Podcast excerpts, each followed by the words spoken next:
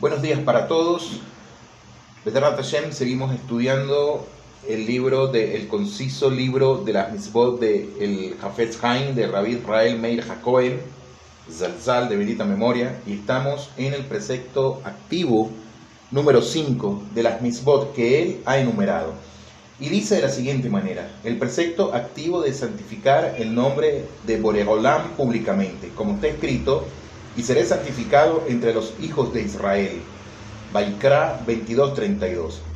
El Hafez Haim nos dice que este precepto se cumple estando dispuesto a dar nuestra vida y todo lo que tenemos con el fin de difundir su emuná, bendito sea Él, de manera tal que si nos quieren forzar a desviarnos de nuestra emuná, no aceptemos ni accedamos a ello, sino que demos nuestra vida por este fin.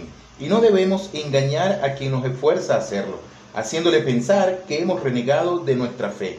Y a pesar de que en nuestro corazón creamos en Boreolán, para no darle razones para que piense que hemos renegado de él, y si aquel que nos esfuerza a hacerlo tiene la intención de hacer que abandonemos nuestra fe, nuestra emuná, y lo hace en público, es decir, frente a diez judíos, entonces incluso por cualquier transgresión e incluso si no es en tiempos de persecución religiosa, estamos obligados a dar la vida antes que transgredir. Y en tiempos de persecución religiosa, hazbe shalom, Dios nos guarde, incluso en privado debemos dar la vida antes que transgredir.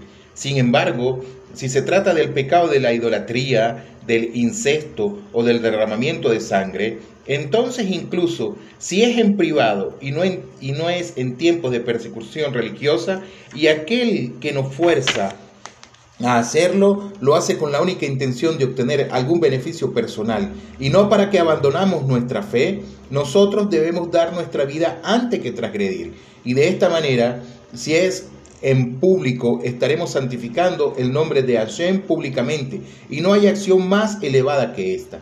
Y quien transgrede este precepto y no santifique a Boreolán en una situación en la cual está obligado a hacerlo, habrá desobedecido un precepto activo y también habrá transgredido el precepto no activo de no profanar el nombre de Hashem así como está escrito, y no profanarán mi sagrado nombre, Baikra 2232, precepto no activo número 155.